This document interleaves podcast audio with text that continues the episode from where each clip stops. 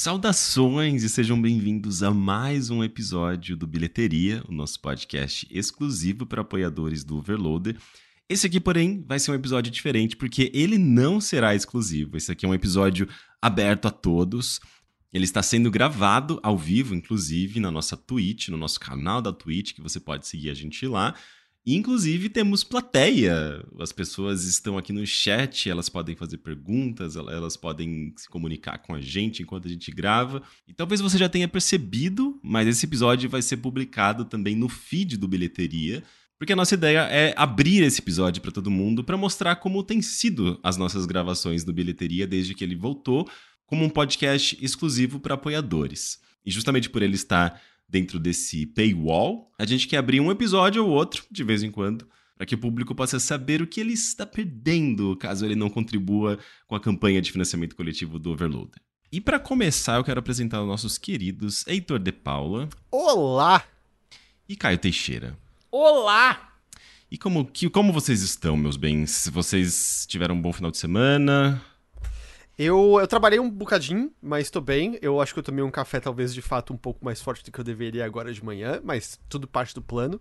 Mas eu tô, tô show. Eu, eu comi bem esse fim de semana. Eu comprei moti, que eu gosto. Moti! Caramba, faz tempo que eu não como isso. Eu nunca gostei, na verdade. É o, é o bolinho, o docinho de feijão, né? É, na verdade, esse que eu gosto é o moti da Ifuku que ele é o arroz em volta, né? Feijão e um morango dentro. Eu posso, eu posso fazer a propaganda, se, se quiser. Não Tem precisa um... fazer propaganda, a não eles ser que pagando, a gente não sabe? A não, ser que paguem. Mas eu não quero que eles deixem de existir. É, que... Mas não vai, não vai, não vai deixar de existir. Moti Confeitaria, se você estiver passando pelo Ipiranga, Moti Confeitaria fica na Avenida do Cursino.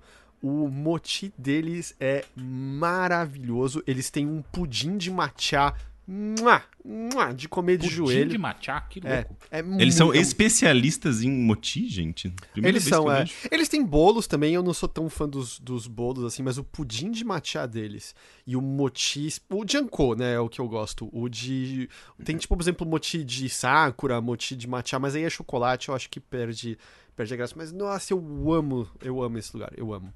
E fui no Dokebi pegar corn dog também, lá no Bom Retiro. O Heitor é bem globalizado, né, na, na culinária é. dele. É um dia japonês, é um dia corn dog americano. E o pior é que esse corn dog é coreano. Nossa, meu Deus. Gente, e você, Teixeira?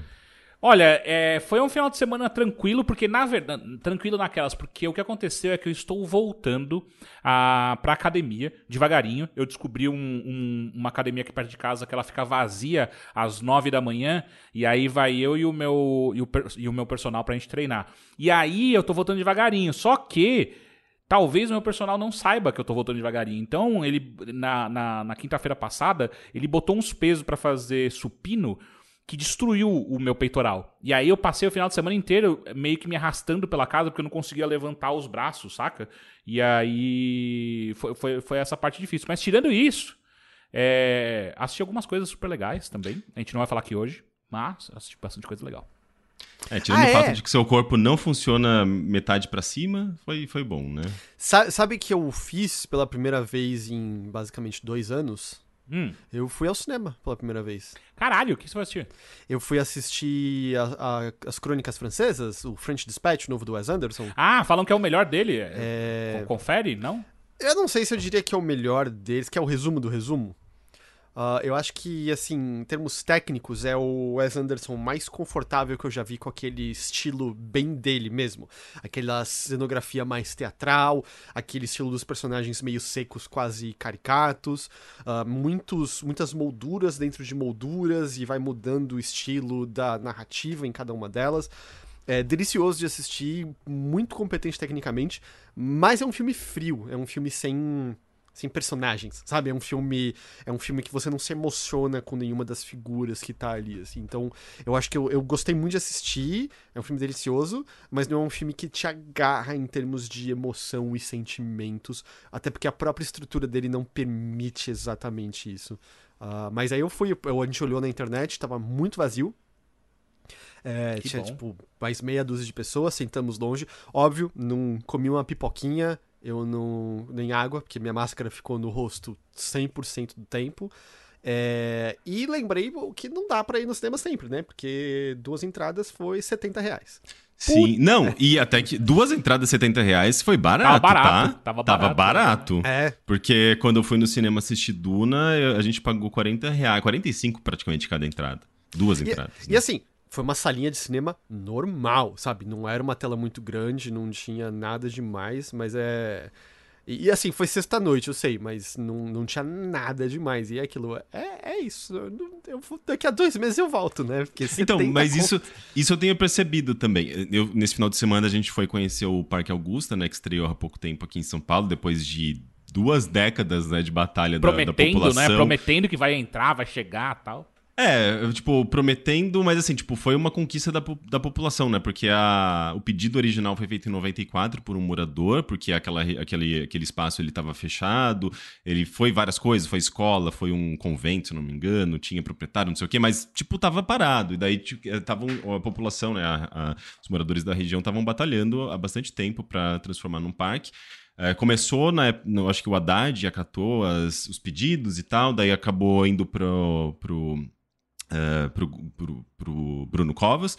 É, e depois de muito tempo, muita enrolação, finalmente o parque inaugurou. E tá super bonito, de fato. É um parque pequeno, mas é um parque muito, muito gostoso, muito bonito. No meio ali da, da região é, central, né? No meio de prédios, então é, faz muita diferença. Acho que a qualidade de vida vai melhorar bastante ali. E, e a gente aproveitou para passear e tudo mais, e a gente aproveitou para caminhar na, na Augusta e ver o que, que tinha ainda, né? Que estava aberto, que estava fechado. É impressionante perceber como a Augusta, apesar da pandemia, ela continua muito movimentada. Muitos lugares é, sobreviveram, felizmente. É, e a gente decidiu passar para tomar um café no, no café da- do cinema da- do Itaú, né? Porque ali é um- tem um cafezinho gostoso, o café Fellini. E, e, cara, eu comi um pedaço de bolo seco com um cafezinho coado, 19 reais. tipo, assim, E aí no café é uma merda, cara. Aquele É, café é uma bosta. o café, o café eu achei ok. É, eu, eu gosto de café coado. É, o- Não, o eu- não é o problema ser coado ou não, é que o café é ruim. É, e, e eu fiquei impressionado, assim, é- é, a gente...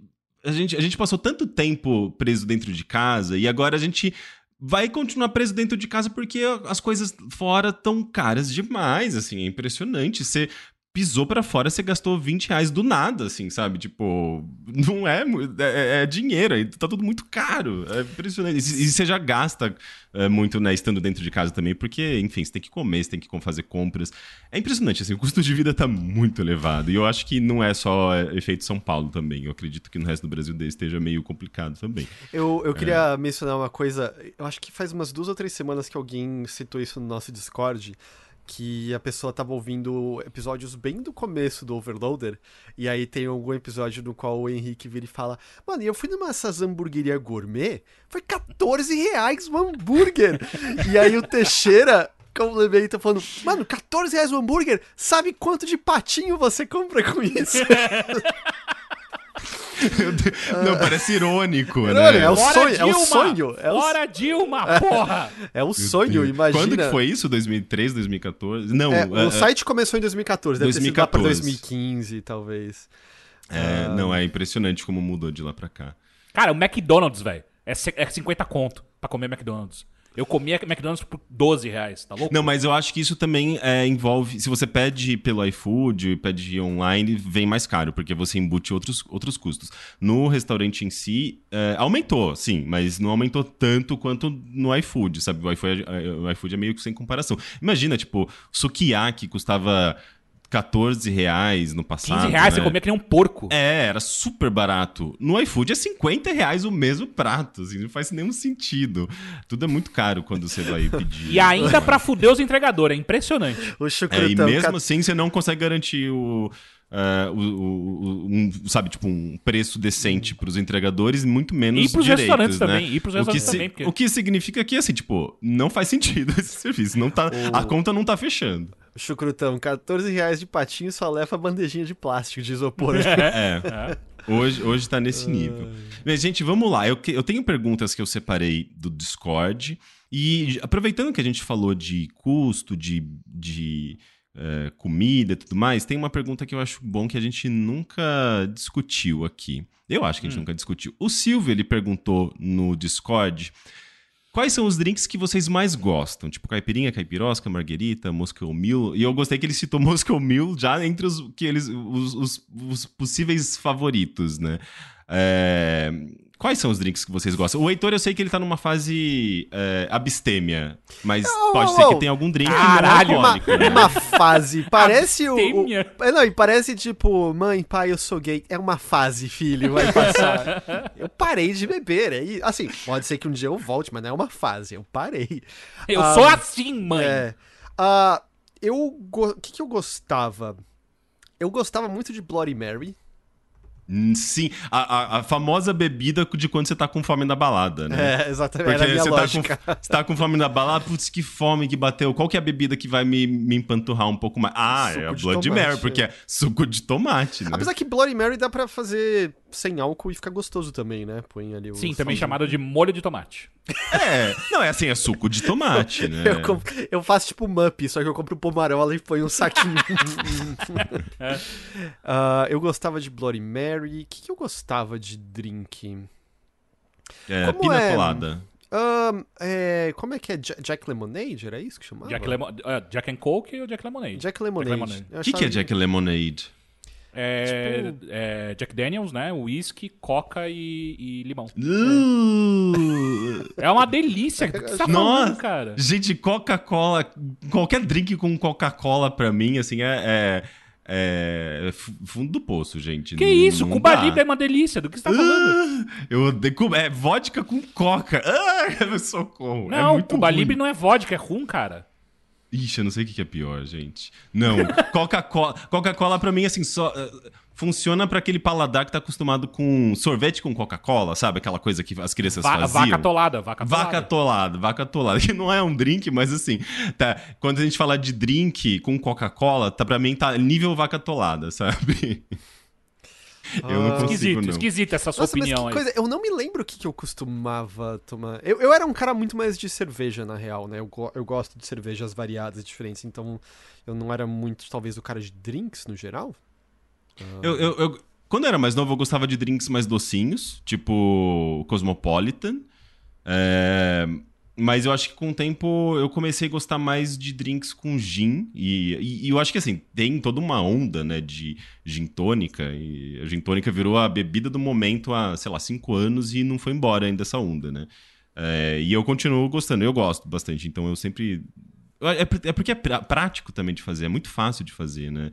É, mas eu sempre gostei tam- também de caipirinha, que é super doce, né? Mas enfim, é, é- eu acho que é um, um patrimônio brasileiro. Aí, É, peraí, tipo, é super doce, depende de como você faz, pô. Dá pra fazer uma caipirinha que não é tão doce. Ah, Dá, mas dá. o jeito, tipo, Tradicional é bem correto doce. é docinho, né? Pra dar até. É? Pra mim sempre pareceu isso, que é bem docinho, dá aquela Cara, camuflada no álcool e. As melhores caipirinhas que eu tomei não eram tão docinhas Não? assim. Tipo, obviamente eram mais doces do que um drink. Os drinks que eu gosto não são tão doces, mas dá pra fazer uma caipirinha. E não, assim, dá. Mas assim, ó, a receita tradicional é, é- vai bastante açúcar. Eu acho que é, um, sei lá, Olha- não lembro quanto. Segundo o Nemo, caipirinha tradicional não tem açúcar. Gente, não é possível. Eu peguei várias receitas de caipirinha já nesses dias, porque eu tava querendo fazer uma, e todas elas tinham é porque, o, o tipo, açúcar. sem açúcar é, é- é pinga com limão. É pinga com limão, e é bem difícil de beber. É. Ah, e, e uma, um, um- uma errata, a parte boa de gravar ao vivo é essa, né? Eu falei vaca atolada. Vaca atolada é, é um prato, cara. É, é carne com mandioquinha. Eu, eu, preta. eu achei É que era, preta. mas É você va- falou tão certo que eu falei, ah, É, eu acho que eu tô viajando, é isso. Não, é, é vaca, é vaca, vaca preta. Isso. Vaca preta. ok. É, e, e- e- Teixeira, qual, qual que é o seu drink favorito? Cara, eu, eu nunca gostei muito de drinks, a real, porque drinks, de maneira geral, me faz passar mal. É, você Ah, é mistura- o drink que vai se passar mal, não é o álcool do drink. Não, o que, eu tô, o que eu tô apontando é que quando eu bebo, eu bebo. Quando eu bebia, que eu tô quase como o Heitor abstêmio, mas não tanto. É uma fase. É uma fase. É, mas eu, eu tô bebendo bem menos. Mas quando eu bebia mais, drink, quando você bebe muito, faz passar mal. Ao contrário de, por exemplo, eu prefiro beber uísque puro. Eu, eu sempre Eu- bebi uísque. O uísque puro vai te fazer passar mal. Não, muito não, mais não. rápido Se- do que o drink. O whisky Porque bom o whisky- puro o whisky não vai puro- te fazer não. passar Ah, mal. o, é. e- o nível e- alcoólico é muito maior, Mas gente. você, mas cara, você não Você vai bebe não menos. É um copo, você põe um negocinho e Porque Ah, um drink ok. você enche, enche É. o cu. Você, você bota é, três doses de whisky, bota coca em cima dele e limão, que é o Jack Lemonade. Cara, você vai, beber tipo meia garrafa de whisky E, sem Tá. perceber. o whisky faz sentido. bom, você tá saboreando o negócio, né? Você não tá, tipo, balada. Tipo, na balada era isso, né? Era pra ficar alegre e dançar, suar na pista. É, e o né? uísque você bota lá, tipo, metade do copo de gelo, né? E você vai bebendo, você nem percebe. Ele também ele dilui um pouco com a água do gelo, então acho que ele fica um pouco mais leve, né? É, Mas nesse eu sentido eu gosto- acho que faz sentido. Porque o drink, ele. Como você tem uma mistura ali, às vezes você tem o açúcar, que faz com que você não perceba a quantidade de álcool que você tá ingerindo, você justamente não percebe, né? É meio perigoso. O... Mas um drink que eu sempre gostei muito é Negroni. Mas é muito difícil achar um Negroni gostoso. Tipo, é, é muito fácil você ir pra um bar e pedir um Negroni. Isso é uma bosta. Tanto que aqui em São Paulo, o Negroni que eu acho mais gostoso é no, no Frank, que é o, o bar ali do. Como é que chama? O hotel. Como é que é? Ah, onde hotel? tem o, onde tem o Frank, o Drink Frank, É, é o... Fazano? Ma- Ma- Maxud? Maxud, Maxud Plaza. Sim. Uhum. É, é- eu acho que é o Negroni mais gostoso tem em São Paulo, pelo menos dos, dos que eu bebi. Ah, Negroni. O Soulless Gentleman dele é muito gostoso também. Não lembro qual que é esse. Eu lembro do nome porque eu achei que batia comigo. Negro- Negroni é um, é um drink muito dos anos 70, né? Ele fez, acho que, bastante sucesso dos anos 70. Ele voltou com muita força há pouco tempo. Não sei se é dos anos visto. 70, mas é, mas é um drink de, de alma escura, sabe? Você bebe e você, você não tá legal, né? Posso, É, posso ah. dizer, tá, tá rolando controvérsias no chat, porque o Diabo de Tanga Hum. veio falar que como não vai açúcar na caipirinha? A história do drink é pra celebrar a cultura caipira e foi criado por fazendeiros de cana-de-açúcar que misturavam os produtos de suas fazendas. Cachaça e melaço de cana. A única história da caipirinha que eu conheço é a do Xangô de Baker Street, porque eu vi o filme, que é o... Você lembra disso? Jô Soares fazendo escola, cara. É, é que não era o Jô, né? Era um, era, é um ator igualzinho o Jô, mas não, Não, era não, o mas Jô. quem escreveu, Ah, quem é o escreveu, Jô sim. Mas que ele, ah, quem inventou esse drink? Foi aquele, não, o pequenininho, o caipirinha. E aí era isso. Pois é. Olha Enfim, só, informação ao vivo. É, mas de maneira geral, eu gosto de, de drink mais, mais amargão, né? Então, Negroni pra mim cai, cai super bem. Eu gosto também de. Ah. Enfim, eu, eu tomei muito Jack Lemonade na minha vida, eu acho uma delícia também. Enfim. Rick, Nesses, nesse- nesses dias, é, eu tava com o Anderson Patrocínio, vulgo gamer Antifa. Não é e- segredo isso?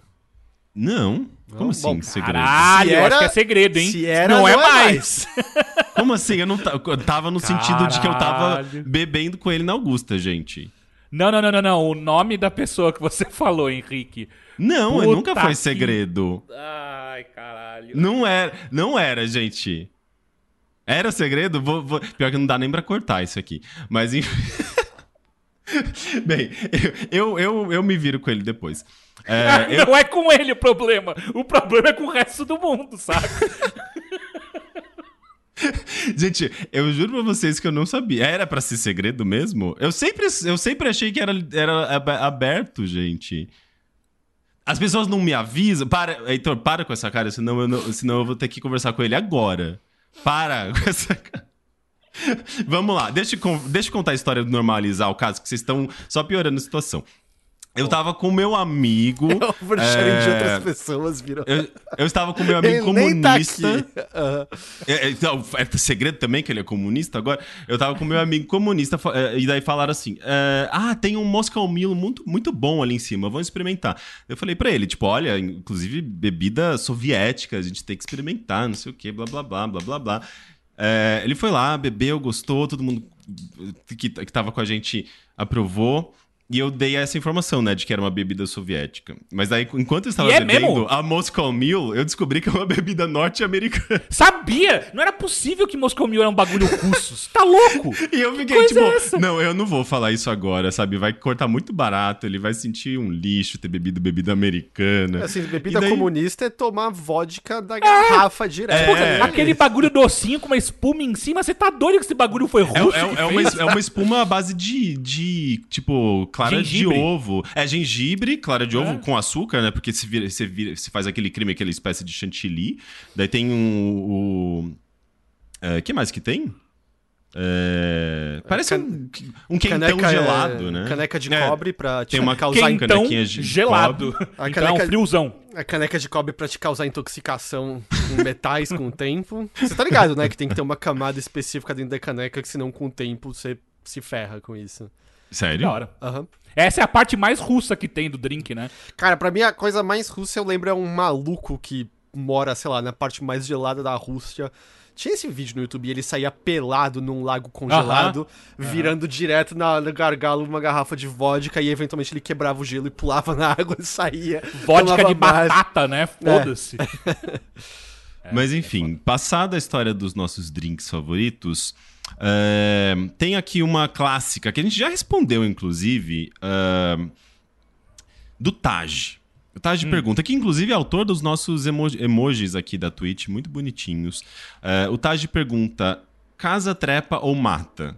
Kojima, David Cage e Neil Druckmann. Por que, que essa pergunta sempre reaparece? Né? Ah, essa é, é fácil. Ma- Mata o David Cage, sussa. Casa Kojima, trepa Druckmann, mata David Cage. Vai ser fácil, vai ser fácil. Será, será que é isso mesmo? É a ordem Ah. correta, gente? Porque, É, assim, a é- minha, é a minha ordem. Não, que- quem que vai querer casar com David Cage ou trepar com David Cage? Eu acho que não rola. Não. Kojima. Kojima é casa? Sim, sim. Eu aposto que ele cozinha bem, ele mantém a casa limpa. O problema de casar com Kojima é que você. Se bem que não é um problema, né? Mas só que você vai estar com Mads o tempo inteiro em casa, né? Esse é um problema? É, É, exato. não, é, daí no vai caso é, é o bônus, né? Pelo menos Exato. é. É. Eu Kojima- acho que eu, eu casaria com Kojima só pelo Mads mesmo. Kojima tem date no cinema toda hora, ah, tipo, ele ouvindo música sempre. E é assim.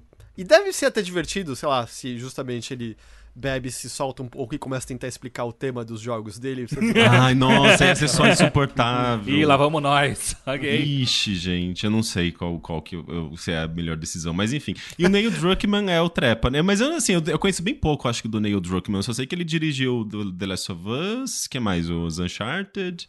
É, ele é da Naughty Dog, ele tá um pouco envolvido no seriado de Last of Us. É. É, ele, é- ele é, eu acho que esse lado mais escritor. É, O- Eu acho que não deve. Eu acho que todos eles são meio parecidos, se- sendo bem honesto, tá, gente? Assim, em termos assim, tipo, de como. é, eles, tão, eles são meio escritores de videogame, assim, e meio, em alguns casos, viajadões. Eu, eu acho que o Druckmann seria mais pra ticar, sabe?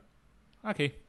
É, mas eu acho muito estranho que essa pergunta sempre volta. Ah, é, É. que é. Essa, exatamente essa. Assim, casa, trepa e mata é, um, é uma brincadeira recorrente que eu acho que vem. Eu, tipo, pra mim é direto há anos e anos. Não- Então, mas por que, que são sempre eles? Sempre tem o David Cage, sempre tem o Kojima É? e, e o, e o- e o- o- No caso do Neil Druckmann, é, talvez seja ali o Coringa, né? Que varia.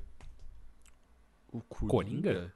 É, o Coringa, sabe? Tipo, a, car- a cartinha Ah, eu tava Ah, imaginando o tá, Joaquim tá, tá. Phoenix. que varia no- na brincadeira, né, gente? Tem uma do Gideon também, da, da nossa, do nosso Discord, que eu acho que é boa. Qual era o professor que vocês mais gostavam e o que vocês mais desgostavam durante a vida educacional de vocês, desde pequenininhos até o fim da faculdade e por quê? Cara, eu posso falar que o professor que eu mais gostei minha vida inteira foi um professor da faculdade, ah, que era o professor de semiótica, Luiz Mauro.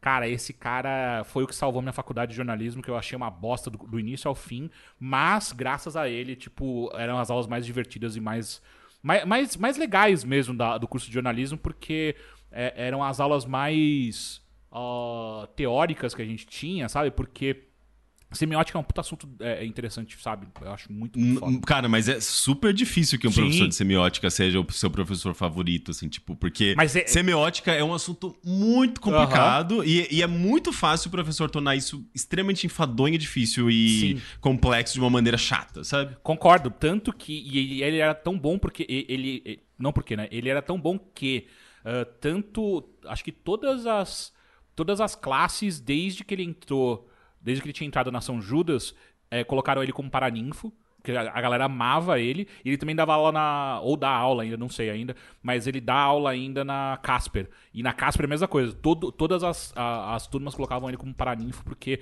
cara, ele era genial, assim, sabe? Ou é, né? Ele, ele, eu acho que ele não parou de dar aula. Uh, e ele fazia coisas incríveis. Tipo, ele, ele, ele é formado em música também. Então, uma coisa que ele fazia com frequência era trazer música para explicar algum, algum tema de semiótica. E ele era completamente fascinado por Beat Boys. Então, inclusive, era uma briga eterna em todas as salas dele de Beat Boys contra Beatles e era maravilhoso porque ele. ele enfim, ele, ele manjava muito de música, era divertido de ver uh, as discussões. Mas o cara era muito, muito, muito bom. E o professor que eu mais odiei durante a minha vida foi. Também na faculdade.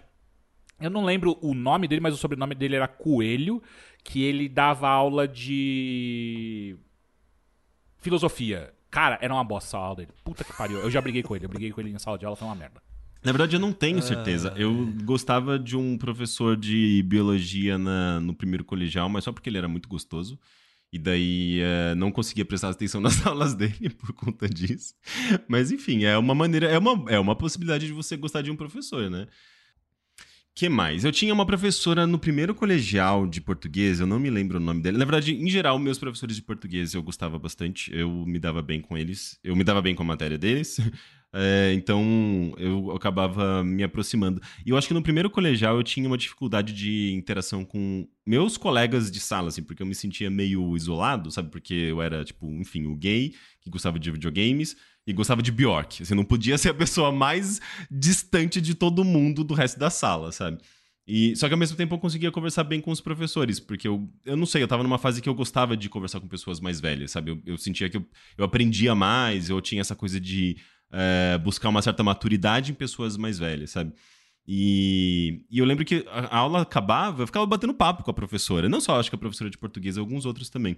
Mas a professora de português é, é, acabou se tornando quase que uma confidente, assim, sabe? Tipo, eu ficava conversando sobre sexualidade mesmo, sabe? Sobre, tipo, amigos, sobre relacionamento, sobre. E a professora acabava ouvindo, sabe? Eu não sei se ela gostava, porque, não. tipo. Não. Mas, mas ao mesmo tempo ela me respondia, ela é, quase que virou uma. É como se ela fosse paga pra isso, né? É. É, não, ela não era, certamente. Mas assim, a gente, no caminho da, da sala até a sala dos professores, eu ficava batendo papo com ela, ela. Ela, ela respondia de uma maneira adequada, sabe? Tipo, acho que ela. É, me trazia algumas reflexões ou me ajudava a entender melhor coisas que estavam passando pela minha cabeça, sabe? Então, é, eu lembro que eu fiquei bastante próximo dela, assim, e acabava, acho que por conta disso, também gostando das aulas dela, que eu achava ela muito boa. É, mas na faculdade eu, tive, certamente, professores fantásticos. Uh, eu tive uma, um, um, um, professor, na verdade, que eu me dei muito mal na faculdade, que foi, foi um professor de. Ele era, ele era tipo um advogado, cara, um advogado, inclusive, meio famoso.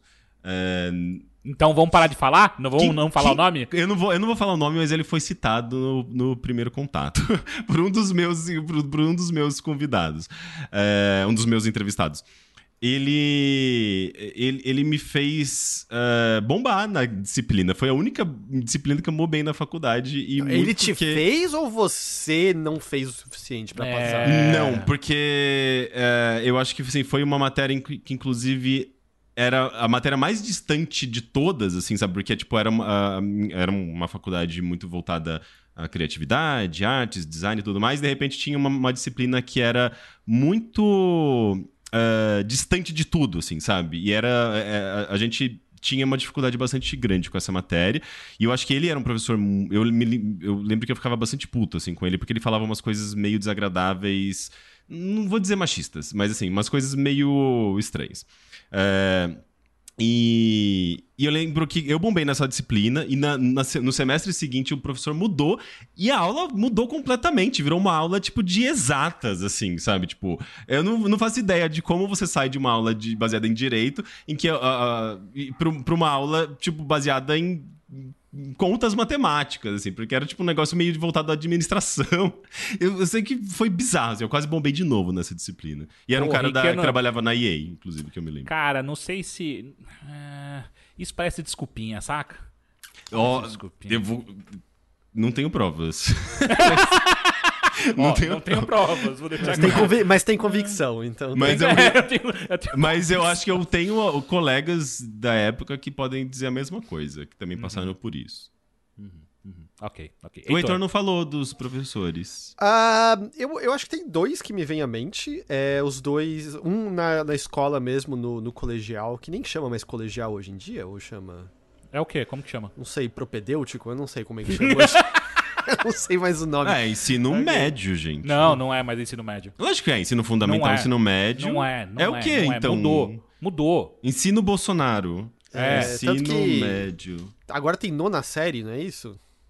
Vai até a nona série. Ah, parece Gente, que não é é ensino, mé- possível. é ensino médio sim, é ensino médio. Eu coloquei sim. ensino Não médio é no ensino Google. médio, apareceu cara. O ensino chat médio. tá dizendo que é. Ensino médio e colégio apareceu aqui ainda, inclusive. Ah, gente, não é possível que teria mudado tudo, assim, vai. Porque vamos eu sei que tem nono ano considerar. hoje em dia e não tinha na minha época. Exato, botaram um ano a mais. Botaram. É, e é só, é só isso que mudou. Mas peraí, botaram um ano a mais ou eles só mudaram o nome de um ano? Botaram a mais porque as pessoas vivem mais agora. Eu, não- eu acho que é menos, na verdade. Mas enfim. É, você não falou do seu professor ainda, o professor. Então, é, na escola, eu juro que era a professora Helena.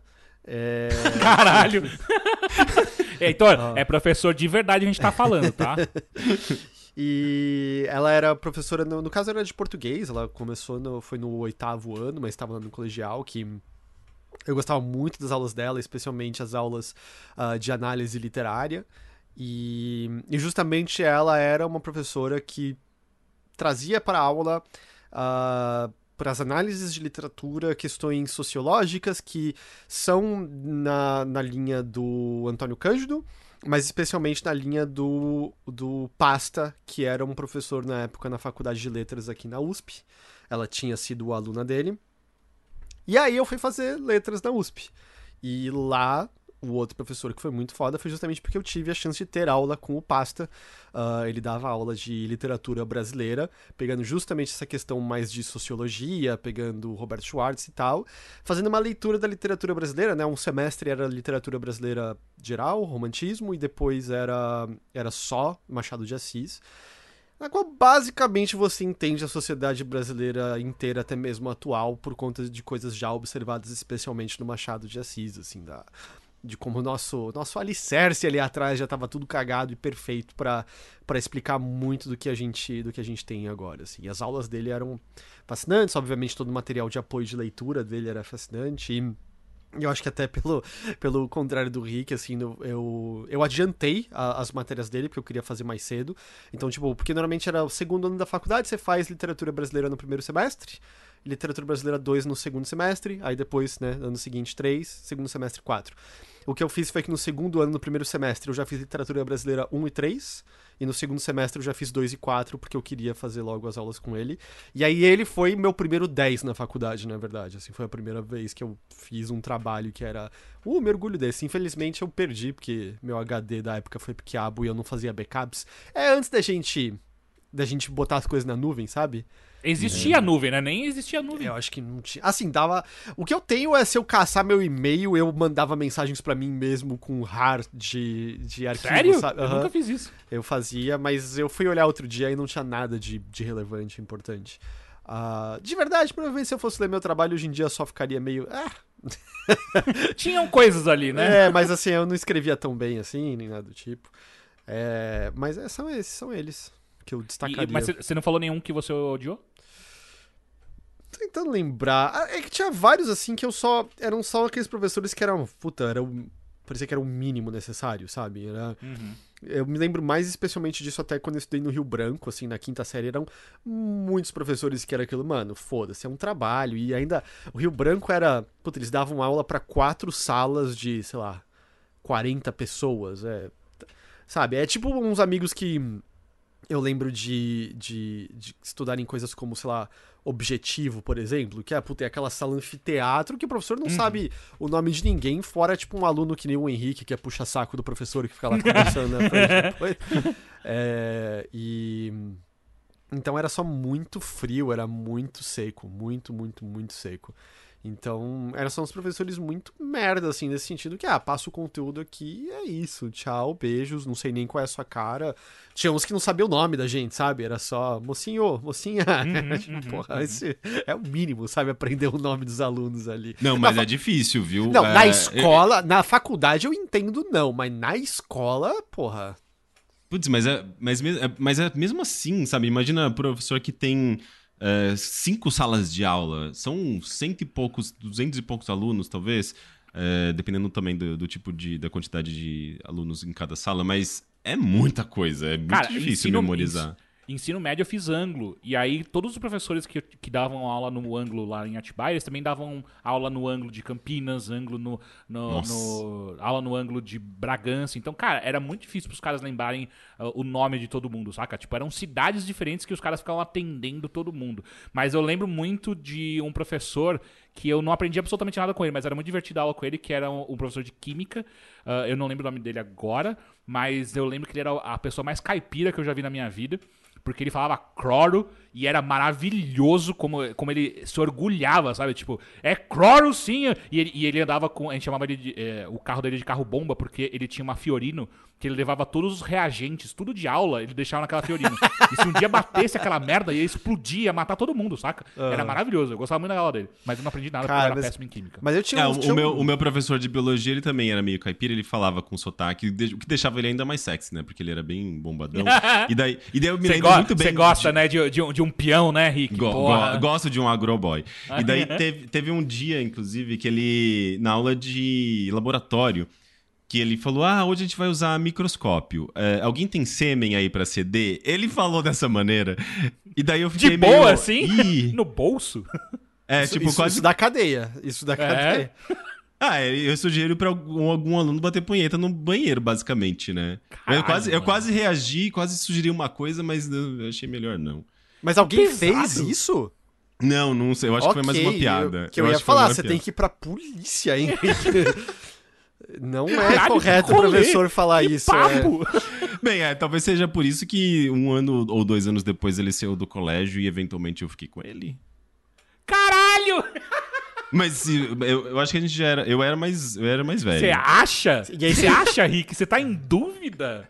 Cê- Eu, e aí falei, você... eu falei. Pare. Vamos eu falei falar. Você não falou o nome dele. Ok, isso que eu Você não falar. falou o nome dele, A, né? can- a Não, cantada. não vou falar. A cantada foi. Você falou, oi, eu tenho sêmen pra CD agora? Quer me milcar, professor? Eu, foi até uma vez que, eu- que comentaram no Twitter, tipo, qual foi a pior coisa que um professor já falou pra você? E daí eu respondi assim. "Ah, foi meu professor de biologia, né? Quando ele. Depois dele, dele ter sido meu professor de biologia, muito tempo depois, que ele falou. O que ele me respondeu foi. Eu acho que meu namorado está pra chegar. eu juro que isso aconteceu. e é isso. Cara, é isso, sabe? Eu acho que a- eu, eu sempre acho que a minha adolescência em cidade pequena foi uma loucura. Daí vem o Henrique com essas histórias, velho. Como disse o Eduardo no chat, o oversharing é real mesmo. É, esse é oversharing, tá, gente? Mas assim, todo mundo ali consciente do que tava fazendo, eu já tinha mais de 18 anos, tava tudo certo, tá, gente? Não, não Pessoas tava nada certo. Não tava ilegal, mas não tava nada certo. Ah, é, é, talvez. Eticamente falando, tava tudo errado ali. Ah, mas tinha, um, tinha uns que eram muito legais, que era uma merda que eu era muito ruim em física, tipo, nunca consegui Nossa, fazer física entrar na minha cabeça. Mas meu professor de física era maravilhoso, era o Vitão. Ele era um cara de uns 50 anos de cabelo branco comprido. E, e ele era tipo. Ah, ele era bem assim, o cara que cresceu com rock nos anos 60, 70. Então, às vezes, ele dava carona pra gente pra outra unidade da escola, que era onde muita gente morava. E ele ia mostrando música diferente pra gente da época. E botava lá uns solos de banjo do. Como é que é o nome? Rory Gallagher, era alguma coisa assim. E era legal pra caralho. Grateful Dead, né? E ele. Tipo. É, e ele. E tipo, coisas dele falando, ah, eu não voto nunca, eu sou anarquista. E falando pra gente sobre as ideias anarquistas dele. Ele era motociclista e pegava as motos dele pra descer pra, pra praia nos fins de semana com os comboios de motociclista dele e tal. Isso era um professor seu? Era um professor, era um professor. Caramba, Cara, mas gente. ne- ne- nessa daí, no colegial também eu tinha um professor de química, se eu não me engano, que ele ia na balada da galera. Tipo, no final de semana a gente encontrava o professor na balada.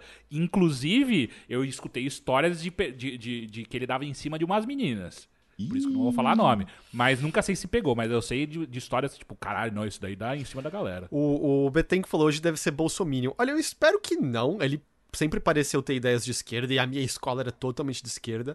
Mas vai saber, né? Porque motociclista tem um pé muito forte nisso. Mas não, Não parecia, né? Mas. Cara, o máximo que eu já tive, assim, de, de encontrar fora foi num show do.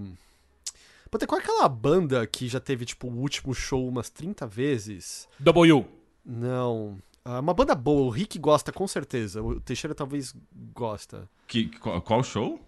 Ah, eu esqueci o nome dessa banda. É uma banda que já teve o último show um bilhão de vezes. É, em inglês- Erasure. É em inglês, não é. É, não, é- Depeche Mode. não, mas. É, Imagina um Depeche Mode mais moderno. É... Não é Sandy Júnior, gente. Não, já vocês continuarem berrando Sandy Júnior. Enfim, não importa também a banda.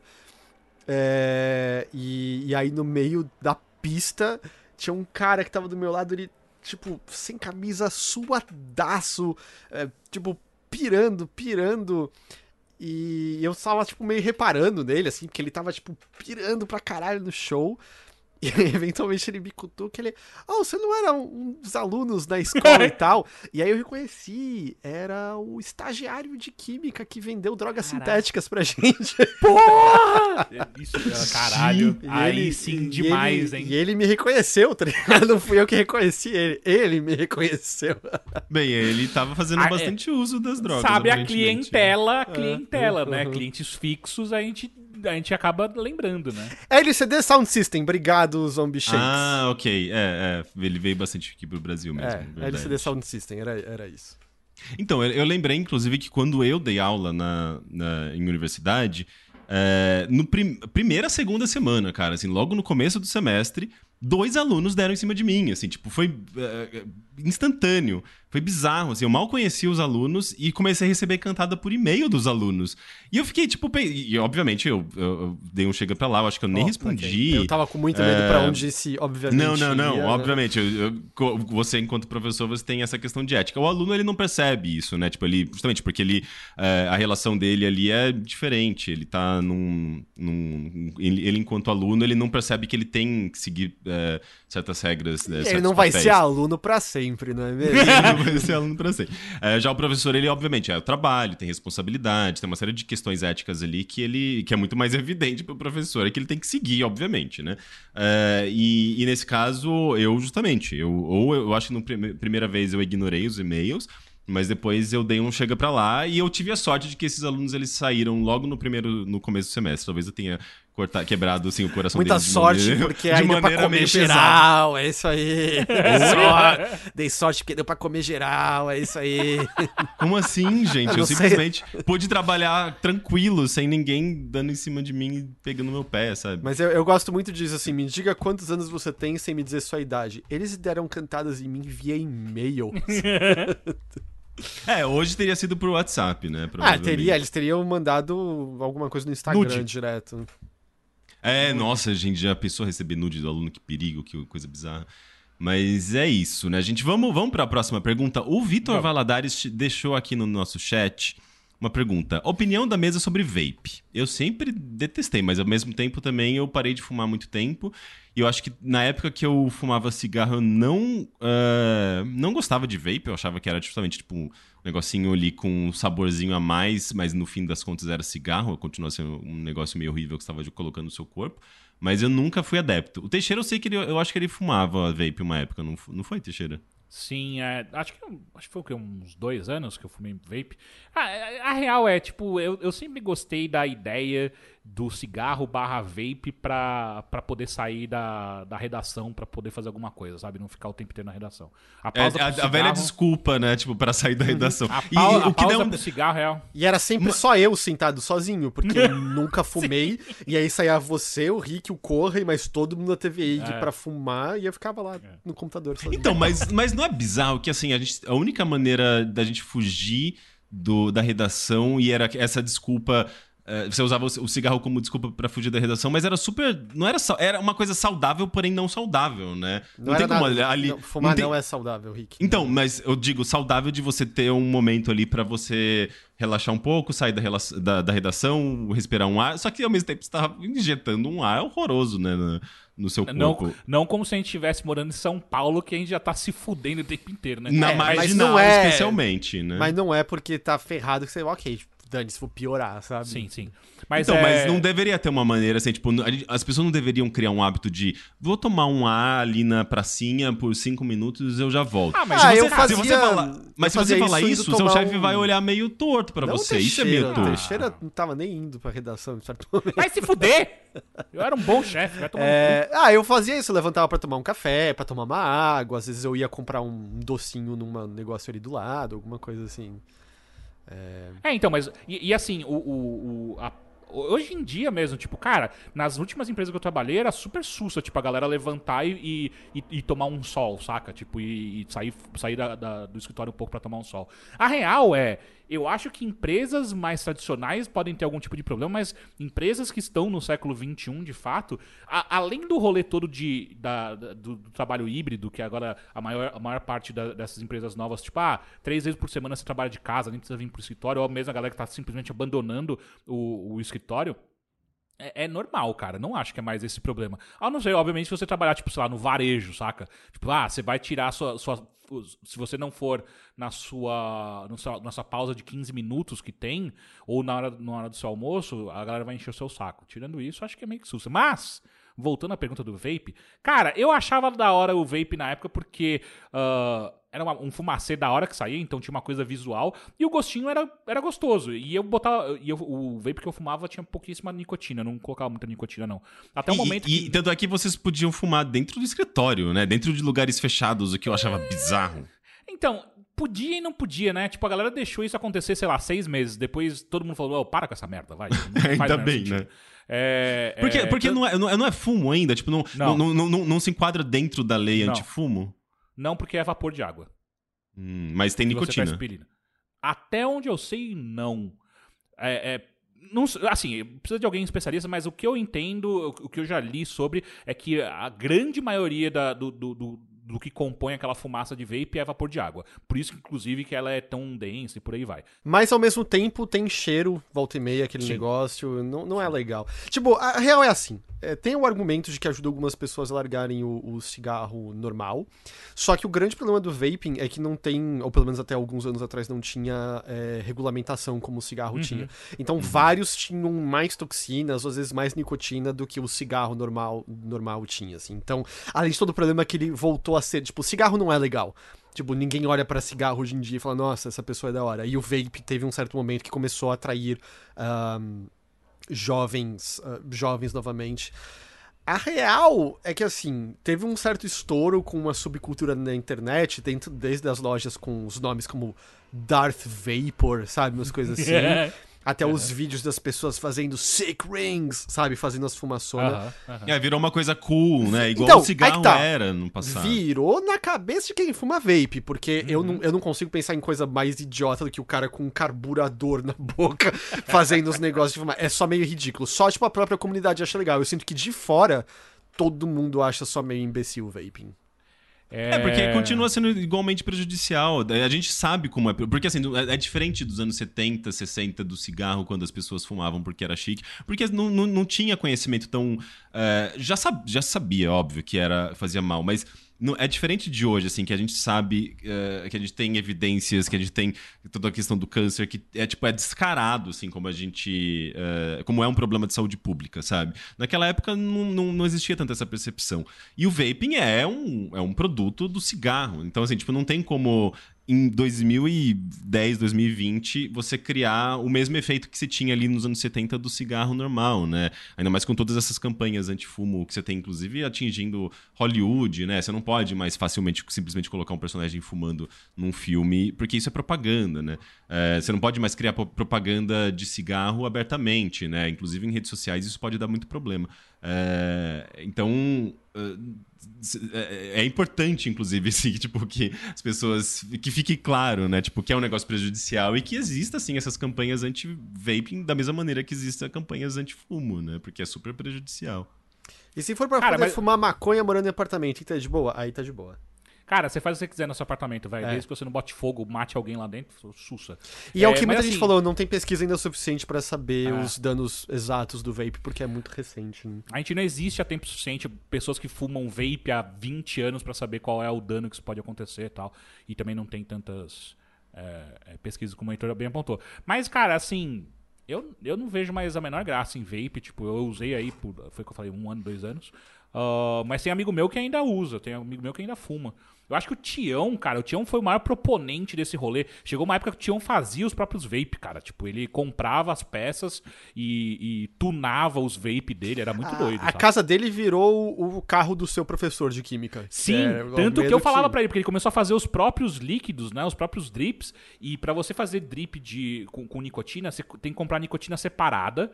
E a nicotina separada, ela é super é, tóxica porque a sua pele absorve. Então, se você faz o bagulho sem, sem luva, você pode absorver pela pele e você pode se fuder com nicotina, tá ligado? O Tião era meio. É... Mas, enfim, tirando isso, é... tem outros tipos de vape que eu acho maneiro. Que, então... que outros tipos de vape? Ah, tem uns tipos de vape aí que é legal. É maco... O Teixeira tá falando de maconha. Eu tô falando de maconha. Então ele tá falando da, da erva do diabo, entendeu? De cigarrinho de artista. Do, do, the Devil's mas Lettuce. Tem, mas tem vape de maconha mesmo ou você tá, você tá inventando? Como você não sabe disso, Caralho, Henrique? Henrique. Pô, não, o, tem, tem, o cigarrinho eletrônico de maconha? Existe? Caralho, tio. Calma, vó. Lógico que tem. Vaporizar maconha. Eu não sabia, eu achava que era, que era só...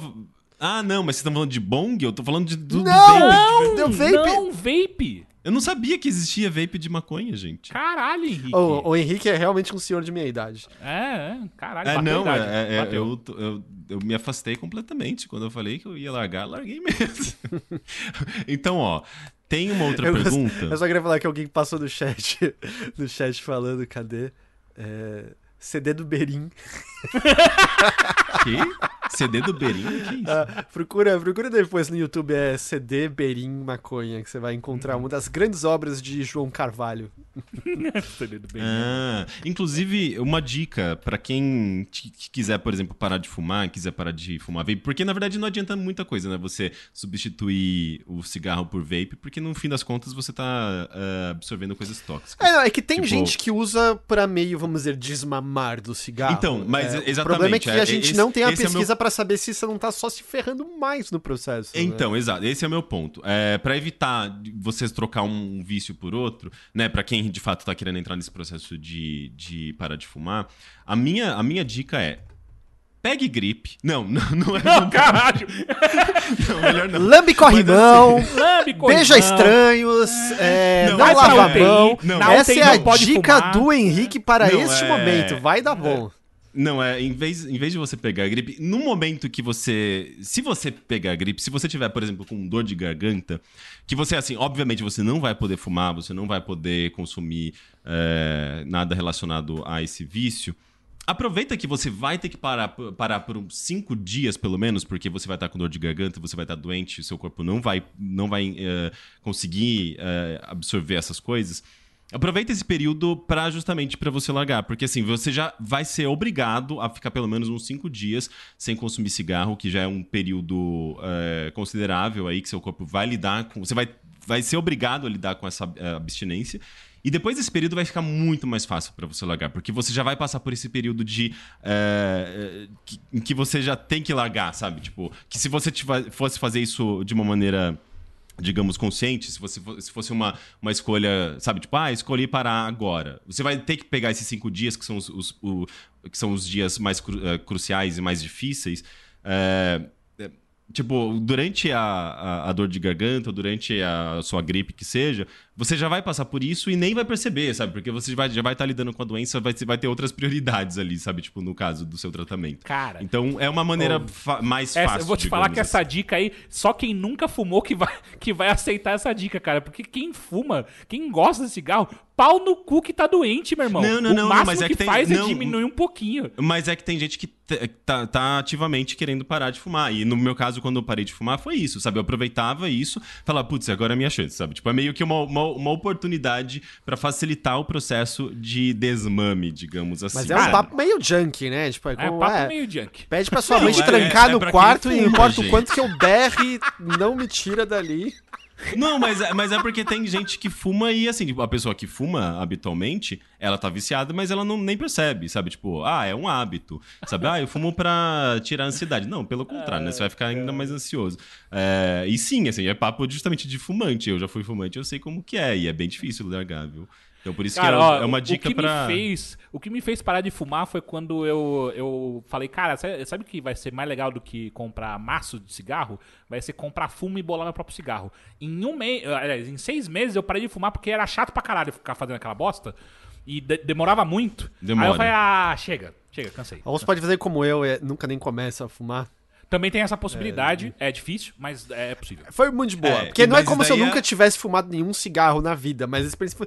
Que merda, vai se fuder, por que, que eu vou fazer isso? Além de. cê- Vocês já beijaram fumantes? O gosto de fumante é horrível. É, é horrível, sim. É, horrível. Inclusive, é- é- são argumentos pra que você nunca fume ou pare de fumar, porque é, é- é bem desagradável, é bem desagradável. Nossa, parece Mas que você tá vamos- beijando um cinzeiro, é bizarro. eu lembro de uma garota linda, parecia que eu tava beijando uma lixa velha embaixo de um cinzeiro. E o foda é que depois fica o cheiro, né? Porque você, mesmo você não fumando, você beija alguém que, que fuma, fica o cheiro em você inteiro, né? Tipo, porque tudo impregna, né? Essa parte é zoada, essa parte é bem zoada. É horrível. Sim. Não, é assim, tipo, mesmo que você coloque ali uma pastilha na boca, né? Tipo, tente passar um perfuminho. Você vai, ver a sua mão tá cheirando cigarro e ela vai, vai espalhar pelo corpo inteiro, assim. Tipo, você vai chegar perto de uma pessoa que fumou, você vai saber que ela fumou, sabe? Não tem como esconder. É, é um negócio muito fedido. Vamos pra próxima e possivelmente última pergunta? Derradeira. Tem uma pergunta boa aqui do Raul Henrique no Discord. Ele perguntou: qual é, vocês têm facilidade para se desfazer de coisas? Daí ele até contextualiza. Nesse exato momento, estou decidindo se vendo o meu PlayStation 4 porque não jogo há uns dois meses, pois não sinto vontade. Porém, tenho receio de, receio de vender, sentir a vontade de jogar e não ter mais. É, PS5 e Xbox só ano que vem, olhe lá. É, como que vocês lidam com se desfazer de coisas? Ele falou que tá dois meses sem usar. Dois E meses. não é, sente vontade. é, é até Cara, pouco, eu acho. É isso que eu né? ia falar. Eu acho que às vezes você tá. Porque ele não dá contexto, mas, porra, vai que ele tá.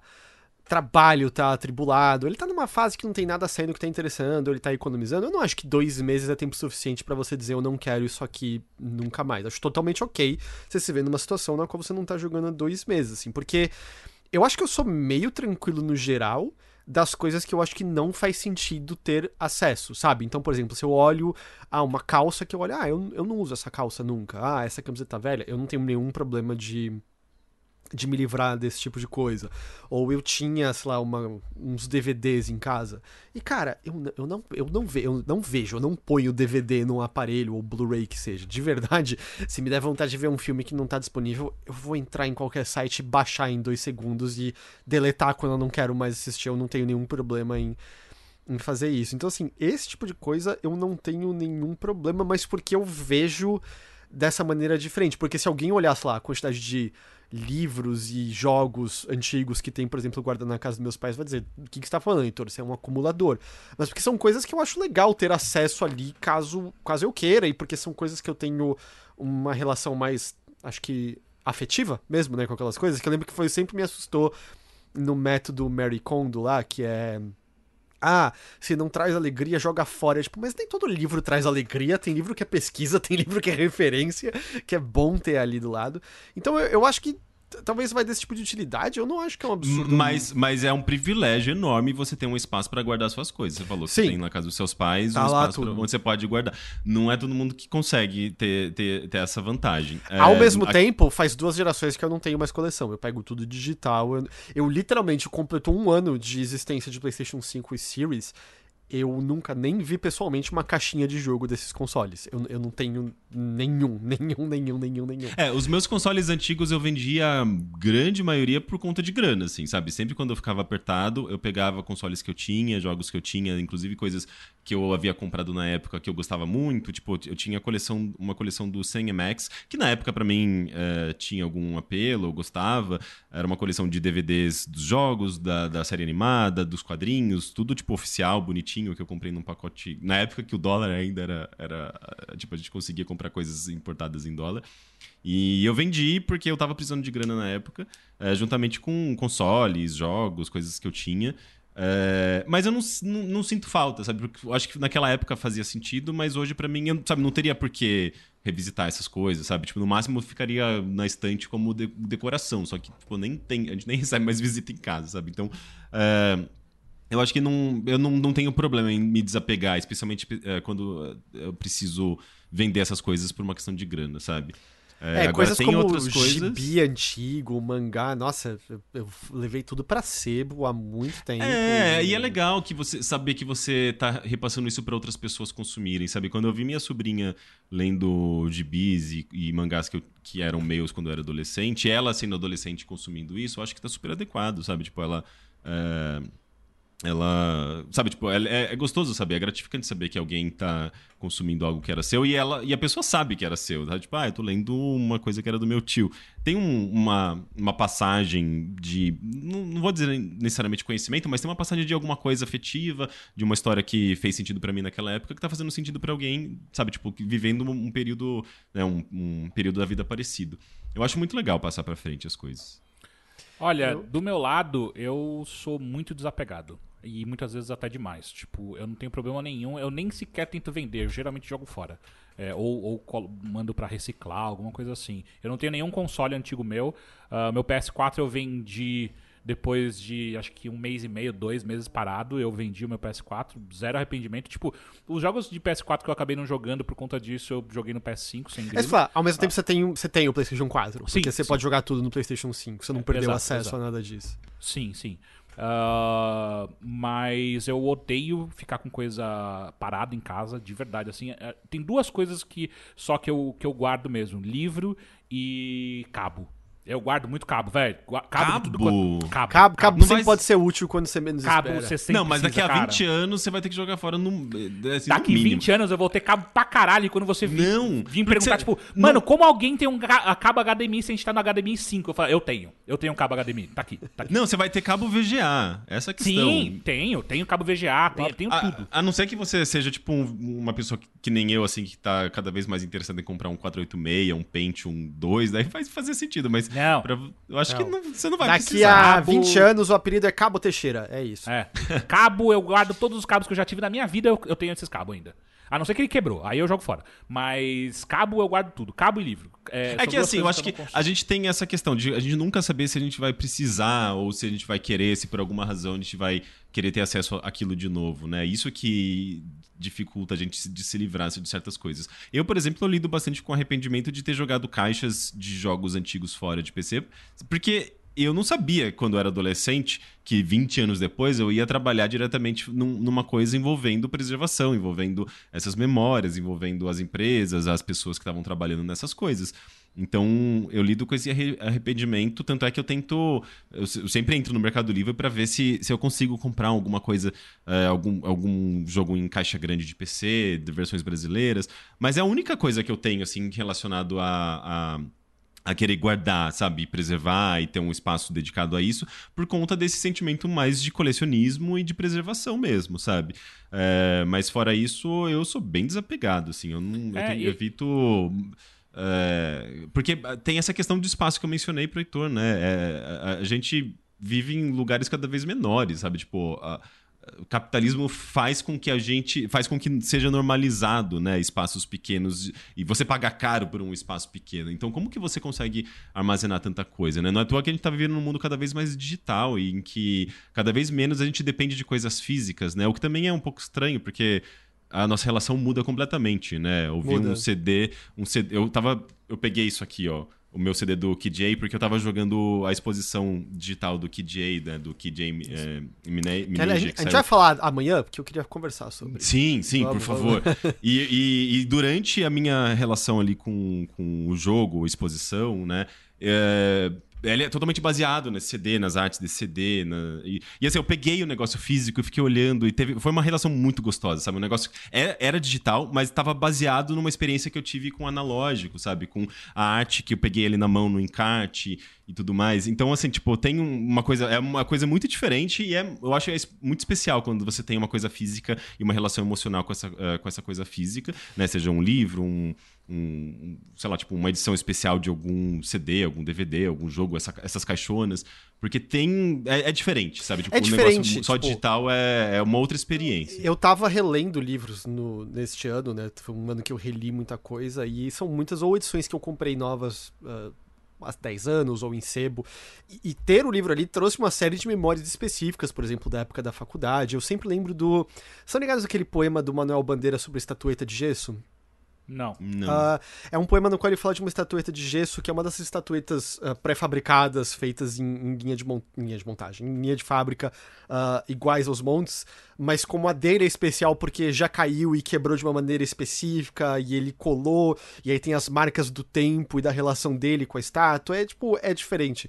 E a nossa relação com objetos físicos tem isso, quer queira ou não. Por mais que eu acho que haja muitas vantagens e coisas muito boas nesse desapego da gente de fato partir mais pro digital, tem coisas que a fisicalidade, as nossas memórias e nossa relação com aquilo mudam por conta do objeto físico. E tem uma certa grande ironia, né, agora da da galera de cripto querer empurrar para frente NFT, que é trazer escassez pro digital, sendo que uma das grandes coisas legais do digital era o fato de não escassez. To, não escassez, todo mundo tem acesso a isso tranquilo, né? É, é legal e ao mesmo tempo estranho, né? Porque assim, é uma. É uma no, tipo um infinito de coisas, é um mar de coisas, né? E as coisas de fato perdem valor, assim, quando você, você para pra pensar é, em jogo mesmo, sabe? Tipo, a gente fica até perdido e acaba desvalorizando coisas pequenas que aparecem, porque no meio de um mar de coisas, ela é só mais um, sabe? E daí muita coisa passa batido. Então, assim, é, é, é legal, mas não é legal ao mesmo tempo. É, é uma uhum. coisa muito complexa, é muito confuso pra, pra é. gente que, que não consegue consumir tudo, né? Não a tem curadoria, sem, sem curadoria é um mar de eu não sei nem o que fazer, né? Até por isso uhum. que plataformas grandes às, vezes determinam a conversa, porque, tipo, cara, eu, não tenho. Não há energia, sabe? Eu lembro muito de descobrir músicas novas. Era muito assim, cara, era entrar Porra, no Soulseek e tudo mais. E demanda energia, que é ah, você ouvir um álbum umas três vezes, sentir se você realmente gostou. E, e, eventualmente eu sinto que essa energia acaba, por isso que eu sinto que eu só ouço as mesmas músicas que eu, que eu ouvia é. já em outras épocas, porque é difícil ir atrás desses novos. Mas hoje você tem também Spotify fazendo uma autocuradoria, né? Que nem é, sempre funciona, mas assim, você aprende né? muito por conta das listas que ela gera para você. Mas né? ao mesmo tempo eu não me lembro de nenhuma banda que eu descobri por conta do Spotify que virou uma banda minha, minha mesmo, como na época dessas que eu ia atrás e depois mas que eu Mas gost... será que isso não tem muito mais a ver com a sua idade? Pode ser que tenha a ver, pode ser que tenha a ver com a idade, mas é, mas era, sabe, era uma coisa muito de eu baixar, ouvir, gostar e depois que eu terminei que eu gostava ir na galeria do rock, comprar o álbum e ter o álbum inteiro, o processo de ver o encarte e tudo mais. Eu, você tinha acesso a menos? Sim. Mas aquilo que eu tive acesso me marcou muito mais do que qualquer coisa que eu ouvi por conta de playlist do Spotify uhum. nos últimos. É, me, mesmo que o Spotify tenha feito uma curadoria ali, você vai. para você se envolver, você vai olhar, vai reparar, vai ler, vai pesquisar, vai, vai ter um envolvimento de alguma forma. Não é só ele jogar, tipo, ah, ouve isso aí tipo, que vai automaticamente você vai criar uma, um vínculo, né? Não, tipo, ainda assim tem uma dedicação de energia, sim. Mas dito isso, assim, a questão de se livrar ou não de coisas, eu, eu tenho esse meio termo, sabe? Em que algumas coisas como a, como eu falei, questão de roupa e tudo mais, cara, é isso. Se eu não tô usando, eu não vou guardar para aquele dia. Tipo, eu não tô usando. Passa pra frente, dou pra outra pessoa uhum, que vai fazer uhum. uso. Mas eu tenho essas coisas que eu tenho uma ligação mais afetiva, que são os jogos, livros. Assim, tirando coisas, eu mencionei, a gente falou num bilheteria, eu comprei lá o livro do do Harari, do Homo uhum. Deus, numa promoção eu li. Cara, eu não gostei do livro. Esse é o tipo de livro que eu não faço nenhuma questão. Eu vou botar num uhum. sebo, num... mesmo que não queiram me dar dinheiro. Tipo, tá, tó, tamo aí, quem quiser leva, compra. Só, é, só leva. Ainda tal. mais que é um livro grande, né? Ocupa espaço. É, então esse tipo de coisa eu me livro, assim, no geral. Mas para essas coisas eu, eu, eu não quero desapegar. Mas dito isso, na minha experiência, quando rola de descobrir que eu perdi alguma coisa, sabe? Outro dia eu fui, tava vendo jogos na casa da minha mãe e descobri que eu perdi meus Pokémon de Game Boy. Eu não sei onde foi parar nem o Blue, nem o Red, nem o Yellow. Ai, que desespero. Na... Então, na hora que eu descobri isso, bateu, puta, eu perdi isso. E aí, tipo, ah, sei lá, vi, sabe? Ué, o, que eu, é. o que eu ia fazer? Eu posso olhar ele, mas é, é isso, sabe? Tipo, não. Eu, eu acho que eu lidei desde sempre com isso, porque. Desde sempre, né? Tipo, desde uma época específica, acho que quando eu tinha uns 8 anos, 9 anos, que eu gostava muito do meu Sonic 2 de Master System. Eu emprestei pra alguém e eu esqueci. E essa pessoa nunca me consultou, nunca me disse, ah, eu já te devolvo. Então eu nunca soube. E eu perdi nessa época o meu Sonic 2 que eu ganhei de Natal dos meus pais, sabe? Eu acho que depois de um ano de ter jogado bastante ele. Então eu lidei com essa perda muito cedo, então talvez eu tenha já aprendido a me desapegar um pouco de algumas coisas que eu gostava muito, sabe, desde criança. Uhum. Cara, É, só então- teve uma coisa que eu perdi, assim, que eu fiquei bem pistola. Eu tava saindo com uma menina muitos anos atrás, e aí eu emprestei um livro pra ela que eu amei na época, e ela roubou, e ela avisou ainda, tipo, é meu, eu não vou devolver. Cara, isso me deixou tão pistola, velho. Tipo, como assim? Mas vocês tinham, tipo, brigado, terminado, e Não. ela fez isso de propósito? Não, não, não, não, não. Eu emprestei pra ela, ela gostou, falou, então agora é meu. Tipo, quê? Não, não, não é seu, é meu. Ah, não, não vou devolver. Como assim? Ok, é que, ok, Cê- essa cê tá pessoa é meio anunciando. escrota, né? É, é, é, é, é. É tipo normalizando o roubo. Aí eu tive que ir lá e comprei, porque eu gostava muito do livro. Esse era um livro que eu queria ter pra sempre, sabe? Aí eu comprei uma outra edição física, tipo, mas eu fiquei pistola, tipo, por que, que alguém faz isso, cara?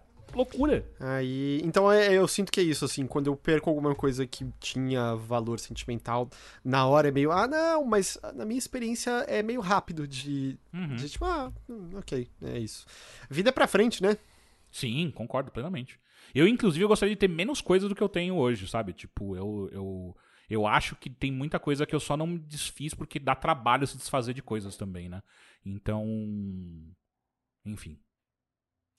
É, e eu acho que é isso, né, gente? A gente teve uma hora e meia de gravação. Geralmente a gente grava entre uma hora e uma hora e meia os nossos bilheterias. É, a gente respondeu perguntas especialmente do Discord, teve uma no chat.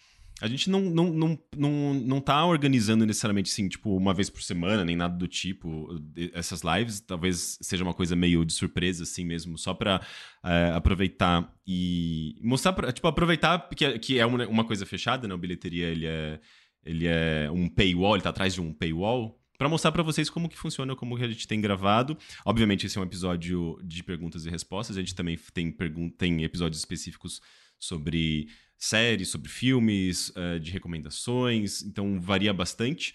Às vezes a gente quis pede fazer- até pro, pros nossos ouvintes mandarem pra gente, tipo, o que vocês querem que a gente faça? Uhum, é lá, tudo pelo, pelo Discord, a gente centraliza essas discussões com, com o público lá. É, mas a gente quis fazer essa- esse episódio aberto para vocês, para vocês terem um gostinho de como é, tá sendo a bilheteria, que tá sendo muito legal gravar. A gente tem gravado no, no nas últimas semanas, a gente estava gravando de domingo, a gente vai começar a gravar de segunda. Mas esse aqui, exclusivamente, especialmente, foi é, aberto aqui na Twitch. Então, para quem quiser acompanhar. e vai estar tá no feed do bilheteria também, né? Pra quem quiser Sim, sim. Dá pra publicar É. no feed antigo. O. Dá? Pra quem que. Dá, eu tenho, eu tenho esse poder. É? É Incrível. É, então esse episódio fica aí como um episódio demo, episódio de demonstração para quem quiser Henrique. acompanhar nos, os próximos episódios a- a- exclusivos para apoiadores do bilhete. Henrique, Eu.